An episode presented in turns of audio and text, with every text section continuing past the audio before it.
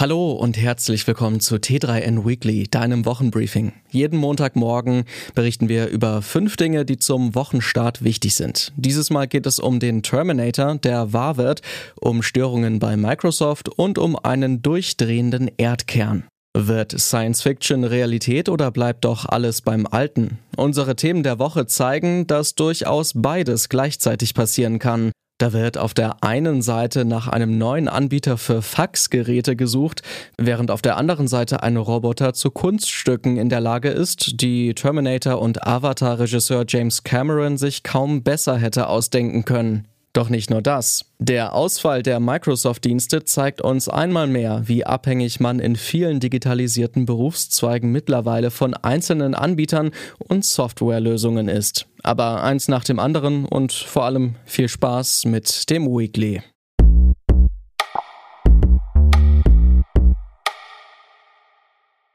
Wissenschaftler haben einen Roboter entwickelt, der sich von einer festen in eine flüssige Form und wieder zurückverwandeln kann.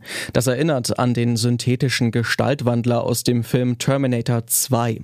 Grundlage des Miniaturroboters ist eine neue Klasse magnetoaktiver Phasenübergangsmaterialien aus magnetischen Neodym-Eisenbohr-Mikropartikeln. Sie sind in flüssiges Gallium eingebettet. Das Metall hat einen niedrigen Schmelzpunkt von 29,8 Grad Celsius. Durch die magnetischen Partikel wird der Roboter erwärmt und damit verflüssigt. Über Magnetsteuerung kann er zudem über Gräben springen, Wände hinaufklettern und sich aufteilen, um andere Objekte zu bewegen und sich anschließend wieder zusammenfügen.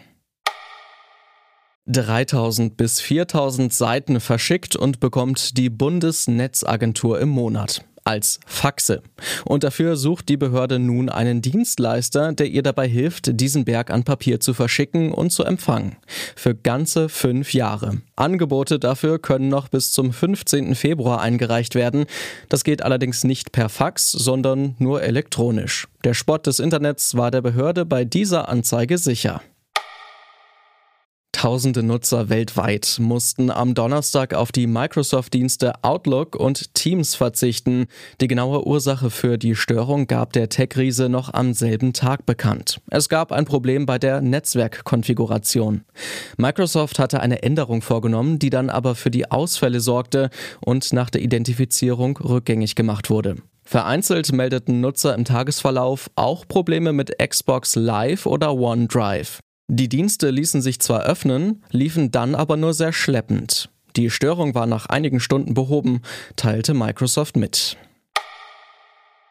Viel ist über den inneren Erdkern bisher noch nicht bekannt. Doch jetzt wollen chinesische Forscher herausgefunden haben, dass sich dieser große Eisenkern in der äußeren Erdflüssigkeit nicht nur langsam dreht, sondern auch plötzlich seine Richtung verändert hat. Anhaltspunkt dafür seien laut Xiaodong Song und Yi Yang von der Universität Peking seismische Daten, die besagen, dass die Rotation des inneren Erdkerns um 2009 zum Stillstand gekommen sei und sich mittlerweile in die entgegengesetzte Richtung bewegen könnte. Alle 35 Jahre könne das den Wissenschaftlern zufolge passieren.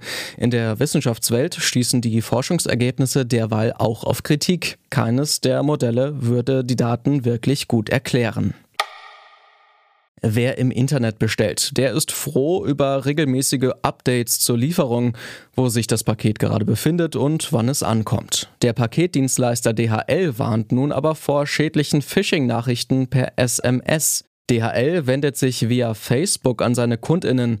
Aktuell sind SMS im Umlauf, die deine Adresse abfragen oder dich zur Aktualisierung deiner Daten auffordern. Die Nachrichten wirken teilweise sehr authentisch. Als Absender sind beispielsweise tatsächlich DHL oder DHL-Paket vermerkt.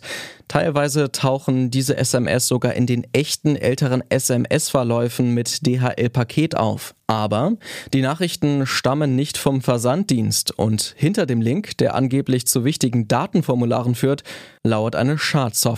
DHL appelliert deswegen via Facebook, bitte klickt nicht auf den Link. Und das war das T3N Weekly. Hab einen guten Start in die neue Woche und bis zum nächsten Mal.